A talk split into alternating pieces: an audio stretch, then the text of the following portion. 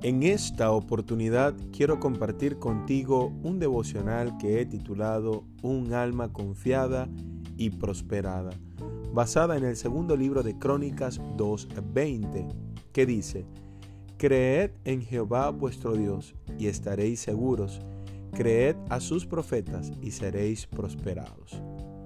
Cuando Dios está presente en algún asunto, no hay nada que pueda detener su obrar. Sin embargo, Hoy día se han levantado muchos falsos profetas, profetas que solo hablan lo que las personas desean escuchar.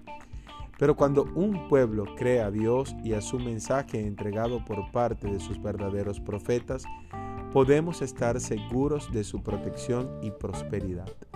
Dios desea obediencia de parte de nosotros. Muchas veces Dios nos dirá cosas que no queremos escuchar, pero que son para nuestro bien y por otro lado la prosperidad principalmente espiritual. El discernimiento y la sabiduría también nos protegen y ambas vienen de Dios al conocer su voluntad y ponerla por obra. La Biblia dice en tercera de Juan 1 del 2 al 4, Amado, yo deseo que tú seas prosperado en todas las cosas y que tengas salud, así como prospera tu alma pues mucho me regocijé cuando vinieron los hermanos y dieron testimonio de tu verdad, de cómo andas en la verdad.